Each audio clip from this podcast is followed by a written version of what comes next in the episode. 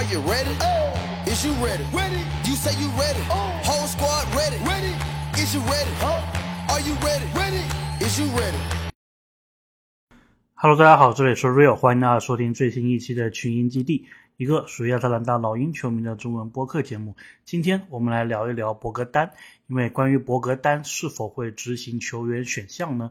这一个问题最近是有了新的进展。那么根据美国这边的记者啊 Michael Scotto 他的报道，他是预期博格丹并不会执行这个一千八百万下个赛季的球员选项。那么这个对于老鹰来说意味着什么呢？首先呢。我自己是挺喜欢博格丹这一个球员的，但是我们还是从球队的角度啊，在商言商去聊一聊，他如果是要确定离开老鹰的话，怎么样可以把我们的这个利益最大化？首先呢，我是觉得有点意外啊，就是在刚刚结束的这一个交易截止日当中，博格丹并没有被交易出去，因为其实我们现在都知道老鹰面临的一个避税的压力，那么。普遍的预期啊，就是博格丹、卡佩拉、柯林斯这三名球员当中，可能会有一名球员会在下赛季，就是二零二四年的六月三十号之前离开老鹰。那么大概率呢是这三名球员当中的其中一位。关于柯林斯的话呢，也有一些消息，对吧？就是一直是希望把他给交易走。但是现在呢，这个形势啊就有点变化了。如果这三名球员确定要走的是博格丹的话，其实柯林斯是很有可能会留队的。当然也不排除啊，最后老鹰给博格丹开一个更高的合同，然后送走柯林斯，留下博格丹。这个我们晚一点会在节目当中讨论。首先呢，我们就来说一下，如果是确定柯林斯、卡佩拉不动的情况下，只是博格丹。离队，这个对于老鹰来说意味着什么？首先，如果博格丹他是确定不执行球员选项的话呢，老鹰是可以再给博格丹一个合同的。那么对于博格丹来说呢，三十一岁的年纪，我觉得他这个阶段其实他自己也知道自己的伤病隐患，自己的伤病历史，对吧？上个赛季休赛期的时候，博格丹有做手术，然后有做恢复。这个赛季的博格丹呢，可以说是。最健康的一个博格丹，但是即使是这样子，我们也能看到博格丹他的体能呢也是有一些问题的。所以老鹰对于博格丹的使用，我之前在节目当中也提过，其实必须是要非常爱惜的一个方法。比如说一场比赛可能不能超过三十分钟这一个样子的。那么如果跟他再签一个长期的合同的话，可能呢到了以后这个上场的时间就要进一步的压缩。可能一个比赛，对吧？可能上二十来分钟，甚至二十来分钟以下，这个才是对博格丹的一个最佳的使用。但是如果是这样子的话呢，你的球队阵容当中有一个拿着差不多两千万合同的一个球员，但是对你的贡献并不是那么的大的话，或者说他不能够成为一个能够撑三十分钟、二十五分钟左右的轮换球员的话呢，其实老鹰呢是可以，这个英文叫做 move on，对吧？就是可以。从博格丹这个球员当中翻篇，就是说用其他球员去替代他。那么斯内德来了之后呢，其实大家也看到啊，AJ 格里芬这几场基本上是没有进入轮换的，因为在这个二号位的位置上，斯内德还是更加的信任博格丹，而且在三后卫的这个体系啊，斯内德好像也是不怎么打的。再加上我们现在有萨迪克贝了，所以亨特不在场的时候呢，完全是可以三号位用萨迪克贝，然后柯林斯不在场的时候，四号位可以用萨迪克贝，所以呢，三后卫啊这个阵容啊，应该以后很少出现，也就意味着其实 AJ 格里芬和博格丹就变成了一个正向的竞争关系，所以呢，对于老鹰来说，如果是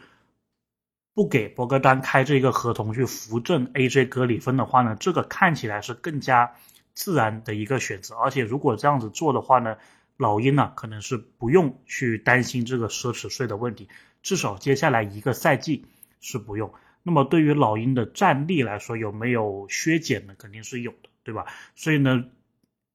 对于博格丹来说啊，就是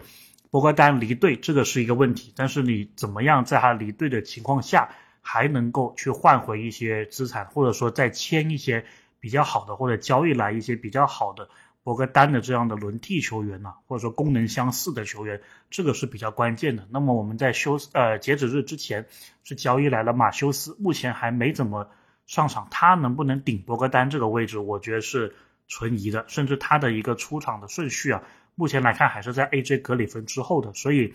如果老鹰是确定不留博格丹的话，我觉得在这个二号位啊，还是需要有一个可能。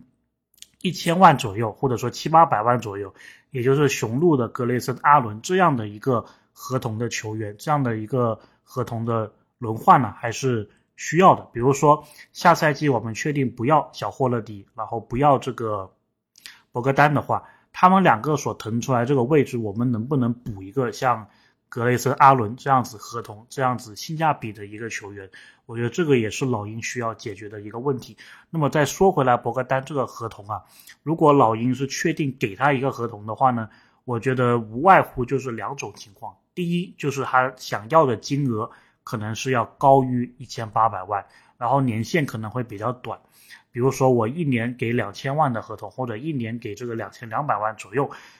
的合同，因为其实市场上啊，射手这个资源是比较稀缺的，特别是很多这个争冠球队，他就是希望有博格丹这一种，哎，上来给我打十几二十分钟，然后投几个三分球这样子的一个角色。所以呢，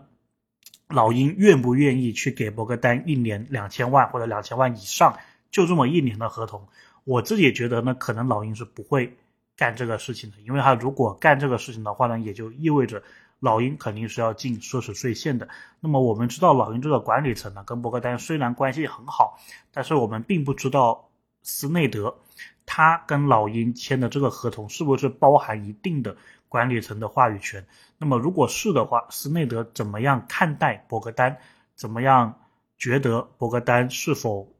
以后在球队当中还有定位，还有一定的角色的话，这个也是很关键的。如果斯内德，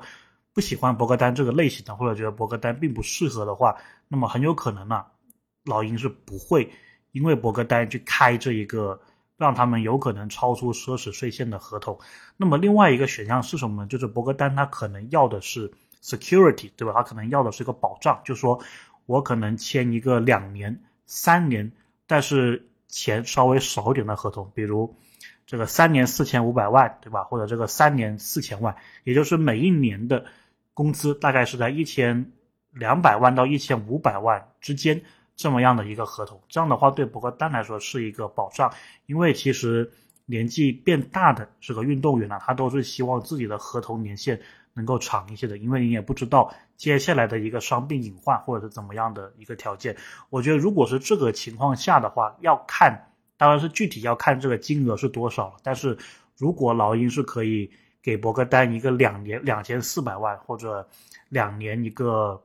三千多少万的这么一个合同呢，我觉得还是可以去留博格丹的。虽然在防守端你能看到他是有明显的一个下滑，虽然在这个组织方面呢，感觉在老鹰也很少用到博格丹的组织，或者说在这个伤病。的方面，总感觉博格丹是一个负担。但是有博格丹这个级别的球员，如果你是能用一个一千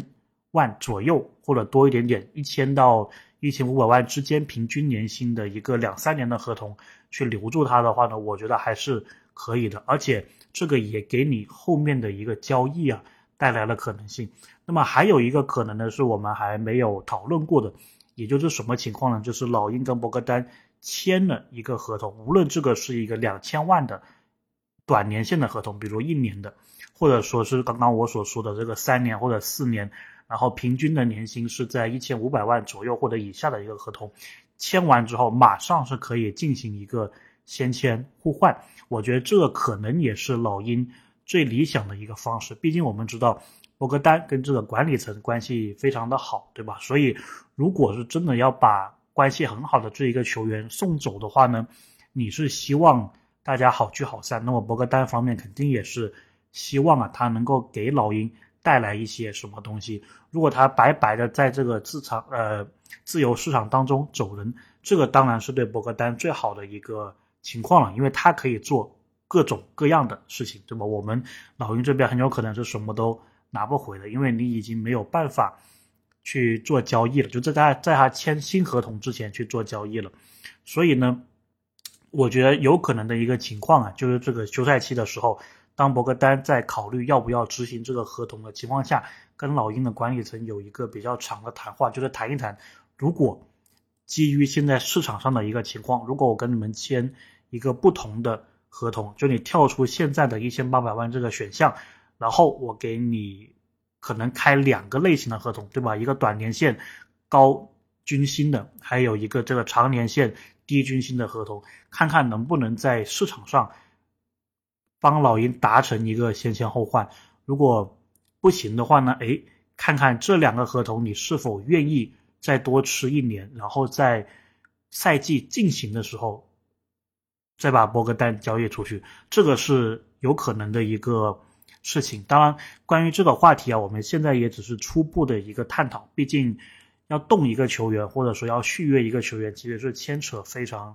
多经历的，它其实也是涉及到其他球员，对吧？或许在处理博格丹这个问题上，老鹰可能选择的是交易柯林斯，我们都不确定。所以在这个时间点呢，只是说我们就这个新闻事件大概的聊一聊老鹰可能的几个方向，也就是总的来说吧，其实是两个大的方向，对吧？一个当然就是你让博格丹。白白的走人，对吧？那么第二个方向呢，就是你跟他签一个